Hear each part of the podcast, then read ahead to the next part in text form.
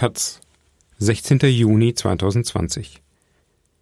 Polizeigewalt in Brasilien. Sie kommen, um zu töten. Von Niklas Franzen.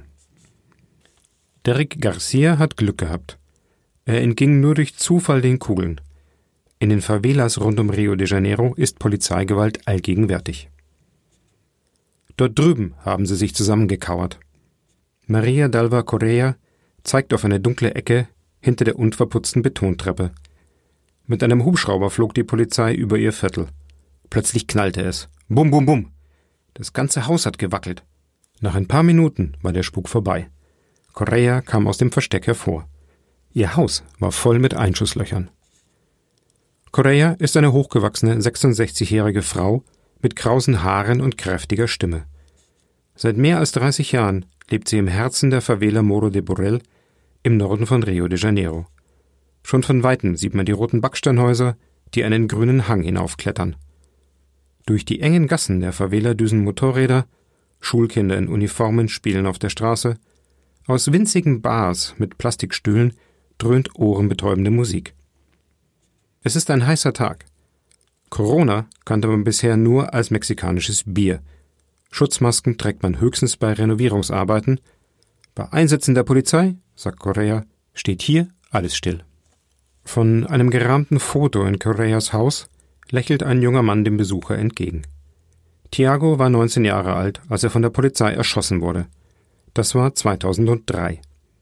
Hier trafen ihn die Kugeln, sagt Silva und zeigt auf die Umrisse eines Körpers im Autopsiebericht. Der Schmerz über den Tod ihres Sohnes hat Correa fast zerstört.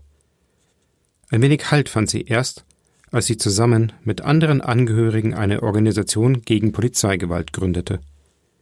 Das Leid wegen des Todes ihrer Kinder bringt Eltern aus der ganzen Stadt zusammen. Heute ist Correa eine der Sprecherinnen der Gruppe. Sie besucht Anhörungen im Stadtrat, spricht auf Demonstrationen, trifft Politikerinnen. Ihre Anklage hat es in sich. Der Staat ermordet unsere Kinder. Im vergangenen Jahr tötete die Polizei von Rio de Janeiro so viele Menschen wie nie zuvor. Trotz Corona nahmen die Fälle tödlicher Polizeigewalt im April 2020 noch einmal um 43 Prozent im Vergleich zum Vorjahresmonat zu. Der Anstieg lässt sich auch mit dem fulminanten Aufstieg eines Mannes erklären. Ende Oktober 2018 stand ein runder, etwas tollpatschig wirkender Mann mit Halbglatze und randloser Brille am Hauptbahnhof von Rio de Janeiro und grinste in die Kameras. Wilson Witzel war wenige Stunden zuvor zum Gouverneur gewählt worden. Kaum jemand hatte den ehemaligen Richter auf dem Schirm gehabt, selbst Expertinnen war er weitestgehend unbekannt. Doch dann suchte Witzel die Nähe zu dem heutigen Präsidenten Jair Bolsonaro, überbot gar dessen Macho-Sprüche. Einmal versprach er, bewaffnete Verbrecher durch einen Kopfschuss töten zu lassen. Ein anderes Mal schwadronierte er, Dealer in einer Favela mit einer Rakete in die Luft zu jagen. Der Bolsonaro-Effekt trat ein. Witzel gewann die Wahl. Mit Witzel, sagt Correa und verzieht bei dem Namen das Gesicht, hat sich alles für uns verschlimmert. Während sie redet, läuft im Hintergrund der Fernseher. Ihr Neffe tobt durch das Wohnzimmer, in der kleinen Küche brät Correas Mann Speck an. Viele seiner Wahlkampfversprechen habe Witzel bereits umgesetzt so etwa den Einsatz von Polizeischarfschützen und Hubschraubern. Auch Intensität und Dauer der Einsätze hätten zugenommen, meint Correa. Ende Mai wurde ein junger Mann aus der Favela von der Polizei durch einen Kopfschuss getötet. Der 23-Jährige, so hieß es, sei mit einem Banditen verwechselt worden. Für Correa und viele Nachbarn ist klar, die Polizei kommt in ihre Viertel, um zu töten. Das Café Kirsche ist ein modernes Lokal direkt am Hafen. Anzugträger sitzen vor Laptops, eine breite Fensterfront gibt Ausblick auf das imposante Gebäude des Stadtrats. Ein Mann mit legerem Hemd, angegrautem Bart und Moderatorenlächeln kommt herein und begrüßt eine Frau an einem Tisch mit Küsschen auf beide Wangen. Obiratan Angelo ist ein bekannter Mann in Rio de Janeiro. Der 62-Jährige war Kommandant der Militärpolizei und leitete sie in einigen der berüchtigsten Viertel der Stadt. Nach seiner Laufbahn bei der Polizei arbeitete er für die brasilianische UN-Mission in Haiti. Heute ist Angelo Sicherheitsberater, Politiker und immer noch so etwas wie das nette Gesicht der Militärpolizei. Die sozialen Bewegungen schauen nur auf den Hammer, sagt Angelo und hält seine geballte Faust in die Luft. Aber sie sehen nicht die Hand, die den Hammer hält. Der Hammer stehe für die Polizei, die Hand für die Politik. Nach Ansicht von Angelo machen sich es viele mit ihrer Kritik zu einfach. Ja, die Polizei sei gewalttätig und Polizistinnen machten Fehler. Aber sie ist nicht grundlegend böse.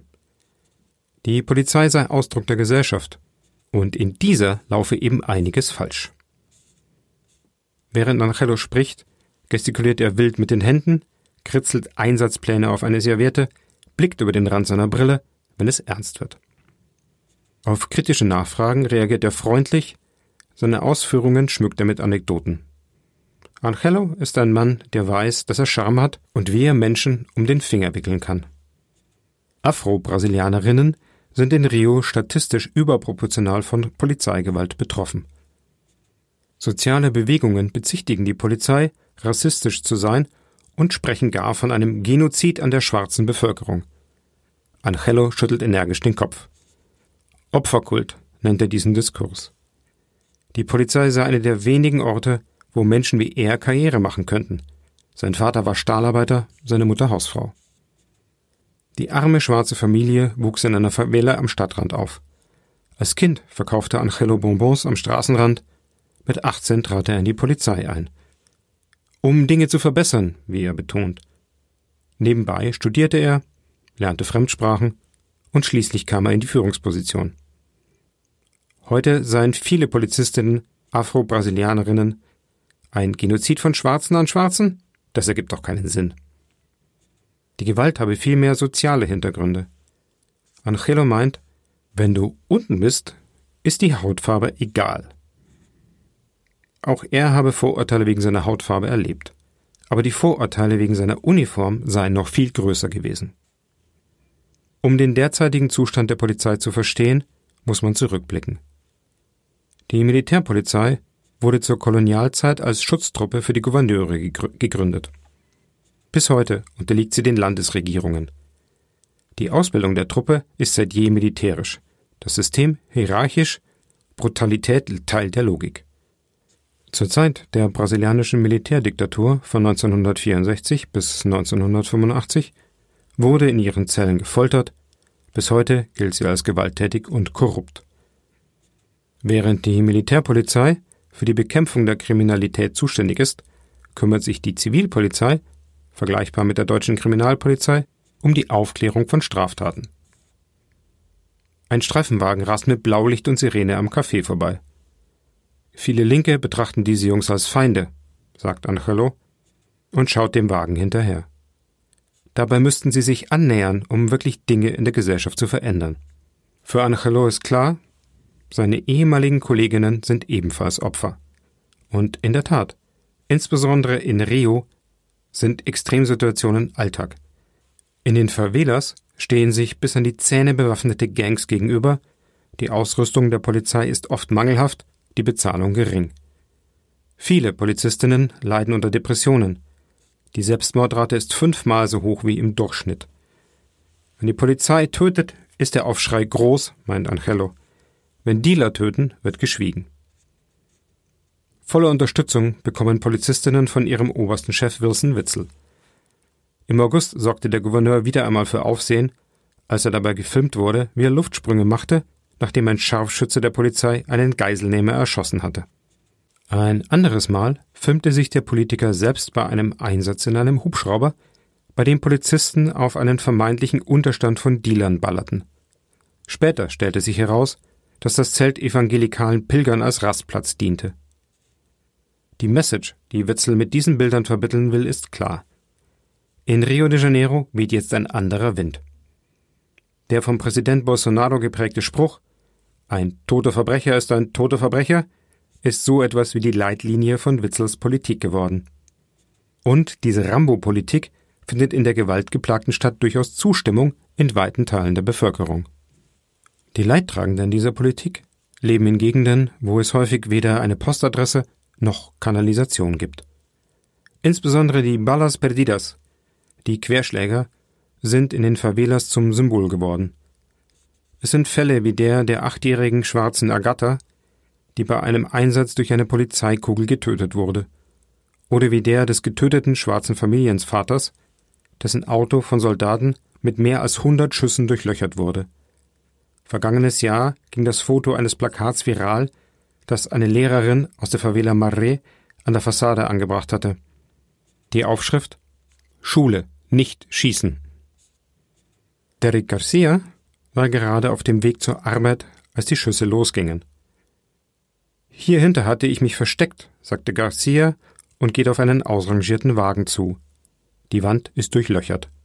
Ich habe geschrien, dass ich Lehrer bin, aber erst als ich meinen Rucksack mit den Büchern ausgeleert habe, haben sie aufgehört zu schießen. Das war vor neun Monaten.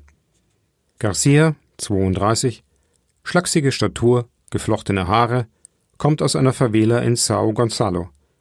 Die Stadt liegt rund 30 Kilometer von Rio de Janeiro entfernt, doch gefühlt ist sie noch viel weiter von den Postkartenmotiven der Metropole am Zuckerhut weg. Taxifahrer machen einen großen Bogen um Garcias Heimat. Sozialprojekte, wie in vielen Favelas Rio de Janeiros, gibt es nicht. Ein ausländischer Journalist sei hier noch nie gewesen, meinte Garcia. Die Stadt gilt als eine der gefährlichsten Gegenden Brasiliens. Und in kaum einer anderen City sterben so viele Menschen durch Polizeikugeln. Am 18. Mai machte Sao Gonzalo landesweit Schlagzahlen. An diesem Tag brechen Polizisten auf der Jagd nach zwei Dealern in das Haus einer schwarzen Familie ein und schießen auf den unbeteiligten 14-jährigen Joao Pedro, der mit seinen Cousins spielt. Der Junge stirbt. Eine Verwechslung, wie die Polizei später erklärt. Auch Garcia kennt solche Geschichten. Nervös fängt er zu lachen an, wenn er über die Momente spricht, die ihm bis heute den Schlaf rauben. Seine Mutter und sein Bruder wurden von der Polizei getötet. Selbstverteidigung erklärten die Polizisten damals. Die Fälle wurden schnell zu den Akten gelegt, so wie fast immer in Rio de Janeiro und Umgebung. Eine Anklage oder gar Verurteilungen von Polizistinnen sind fast unmöglich. Tatorte werden verfälscht, Beweise manipuliert, Zeuginnen unter Druck gesetzt. Die Polizei, die eigentlich Verbrechen bekämpfen soll, begeht selbst schwere Verbrechen. Und sie bekommt zunehmend Rückendeckung durch die Regierung. Präsident Bolsonaro kämpft seit langem für ein Gesetz, nach dem Polizistinnen, die im Einsatz töten, freigesprochen werden sollen. Lass uns jetzt hochlaufen, sagt Garcia und marschiert eine steile Gasse hinauf. An einer Straßenecke lümmeln ein paar Jugendliche herum, vielleicht 15 Jahre alt. Joints im Mund, Headset im Ohr, Pistolen am Hosenbund. Pack jetzt die Kamera weg, sagt Garcia und streckt den Jungs einen Daumen entgegen. Alles klar? Ein kurzes Nicken der Jungs und es geht weiter hinauf. Auch Garcia saß vor einigen Jahren noch an dieser Straßenecke. Drei Jahre lang war er ein Trafikante, ein Drogendealer. Ich habe das gemacht, weil ich keine Alternative hatte. Für Garcia ist klar. Der Drogenhandel ist eine Folge der sozialen Ungleichheit. Ihn mit Gewalt bekämpfen, wie Witzel es versprochen hat? Unmöglich, meint Garcia. Einmal, erinnert er sich, griffen ihn Polizisten in seiner Favela auf. Für mehrere Stunden folterten sie ihn mit einer Plastiktüte über dem Kopf, drohten ihn an verfeindete Dealer auszuliefern. Für ein Jahr kam er schließlich in Haft. Seine Zelle war für 18 Häftlinge ausgelegt, mit 130 Männern teilte er sich diese Hölle. In der ersten Woche musste ich mein T-Shirt an die Gitterstäbe binden, um im Stehen zu schlafen. Nach der Haft sei er aufgewacht habe angefangen zu studieren, begann damit, sich als Aktivist gegen Polizeigewalt zu engagieren. Ich habe Glück gehabt, meint Garcia, und blickt von der Terrasse seines Hauses auf das Backsteinpanorama der Favela herunter. Mit dem organisierten Verbrechen habe er heute nichts mehr zu tun. Aber ich vertraue den Jungs an der Straßenecke unten immer noch mehr als der Polizei.